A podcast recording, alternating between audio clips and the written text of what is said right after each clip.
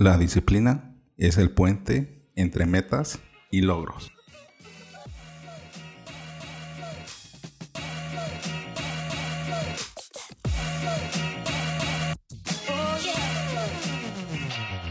Hola, ¿qué tal? Bienvenidos a Ventaja Podcast, el podcast en donde hablamos de principios, estrategias y tácticas para los negocios tradicionales, online y startups.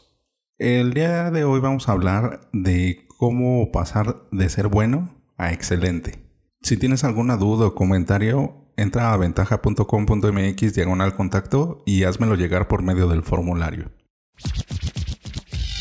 Jim Collins, en su libro Good to Great o de bueno a excelente, nos habla de siete puntos que tenemos que tomar en cuenta para volver nuestro negocio, nuestra empresa de algo bueno a algo excelente.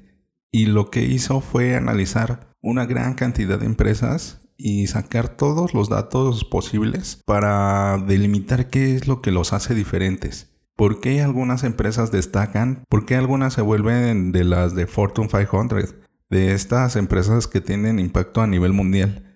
¿Qué es lo que las hace diferentes? Y de esta manera vamos a hablar de estos siete puntos. Y te recomiendo mucho que leas este libro. De verdad es una es un antes y un después tiene muchos elementos, muchos datos y muchos puntos de vista que te dejan pensando en qué es lo que estás haciendo bien y qué es lo que estás haciendo mal. Y de hecho da algunos puntos clave para empezar a cambiar, para modificar nuestras conductas a la hora de hacer negocios. Y vamos a empezar con el punto número uno. Y en este punto nos explica ciertos tipos de liderazgo.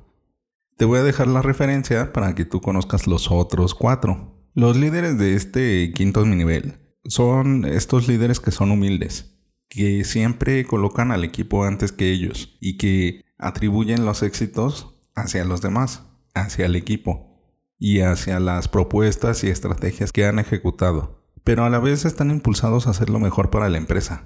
Y no es una falsa humildad, es una humildad que los vuelve apasionados por resolver un problema, por servir a la gente es esa humildad que te permite estar estableciendo estrategias siempre puestas en el cliente. Y también con las estrategias internas. Siempre pensando en los colaboradores y teniendo muy claro hacia dónde va la empresa y qué es lo mejor para ella.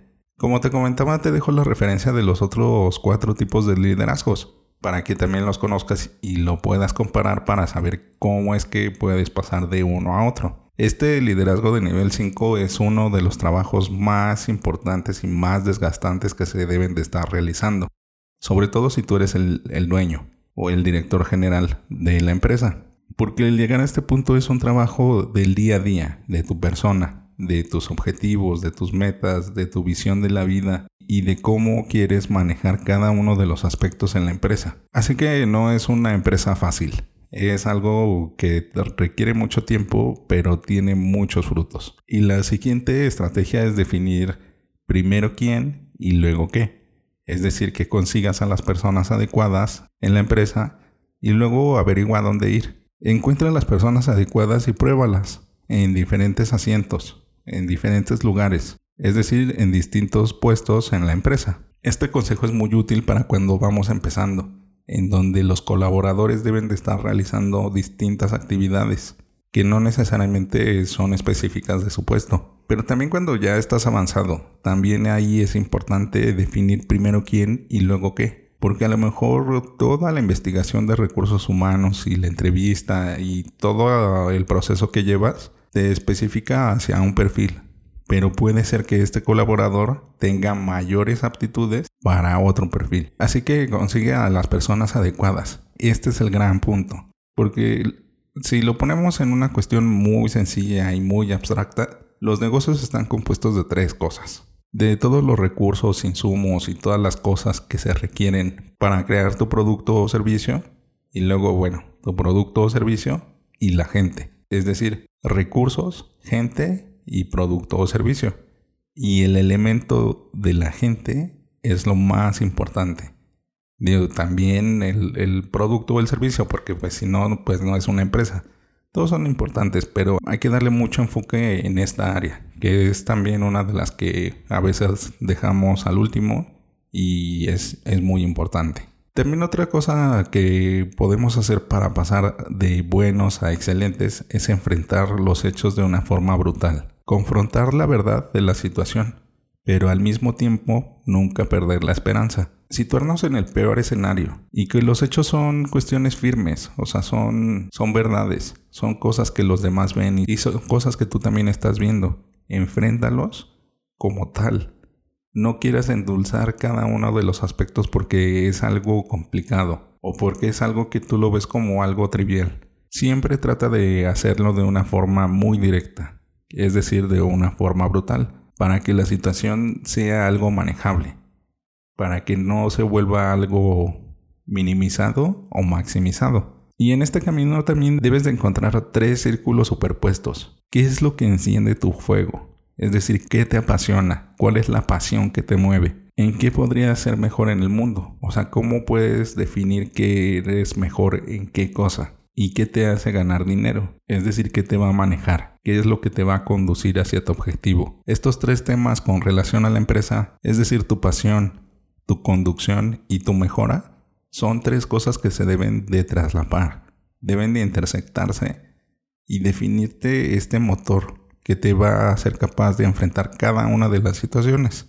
Y también esto debes de replicarlo en tu personal, que sepan cuál es este motor, cuál es esta cuestión que hace mover a toda la empresa.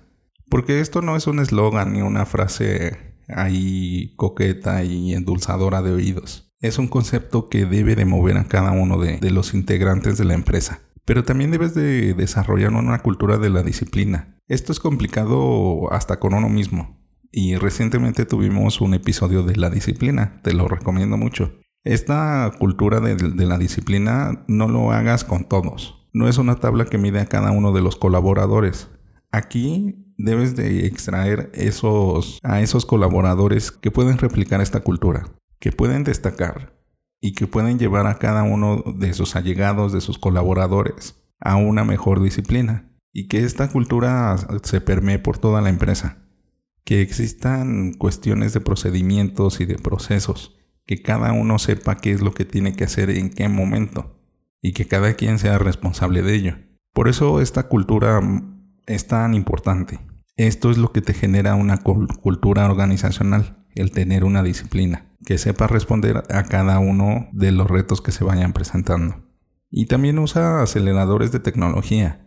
El uso de la tecnología para acelerar el crecimiento dentro de los tres conceptos que mencionamos anteriormente. La tecnología es un obligado para cada uno de nosotros como dueños de negocios. La tecnología lo que justo nos ayuda es acelerar cada uno de los procedimientos, de los procesos y de tener un respaldo que tenga ciertas características, que podamos acceder desde cualquier lado, en cualquier momento y con las características que nosotros necesitemos. Estos aceleradores de tecnología deben de estar bien elegidos y hay algunos que son esenciales.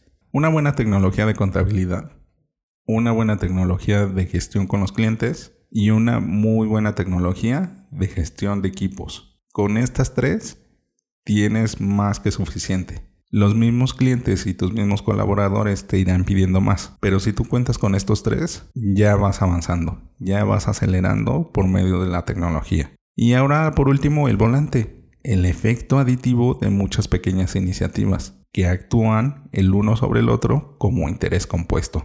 No quieras meter todo de un solo jalón estos cambios, estas modificaciones, estas optimizaciones, justo son las iniciativas que se van componiendo poco a poco y que son pequeñas. Por ejemplo, no quieras instaurar todo un departamento de una semana a otra. Ve colocando puestos clave con otros miembros del equipo para que vayan conociendo cómo se va manejando todo y entonces en el siguiente paso, asigna a un asistente de esta persona o un colaborador, alguien que esté a su nivel. Y así ve estableciendo el departamento, poco a poco. O sea, esto por ejemplo puede ser en recursos humanos. También no te lances a la aventura a abrir una nueva ubicación sin siquiera ir a vender de cambaseo, por ejemplo, si es que aplica. Puedes ir a vender a pie o puedes generar citas cercanas a esa ubicación geográfica. Bueno, a la nueva en donde quieres establecerte. que las pequeñas acciones sean el día a día, porque entre más experimentos hacemos, mayor crecimiento podemos tener. Como ves, este libro de Jim Collins es bastante interesante y estos son algunos de los puntos que a mi parecer son los más importantes. Y te lo recomiendo mucho, porque pasar de bueno a excelente es un trabajo titánico. En el próximo episodio hablaremos de una táctica nueva. Bueno, ventajosos, esto es todo por hoy. Antes de terminar, sigue la conversación. ¿Tú qué prefieres? ¿Excelente pero tardado? ¿O bueno pero a tiempo? Recuerda dejar tu comentario en tu plataforma favorita. Al darle like en iBox y YouTube y dar 5 estrellas en iTunes, ayudas a otros a encontrar el podcast. Y recuerda, rífate como los grandes. Thank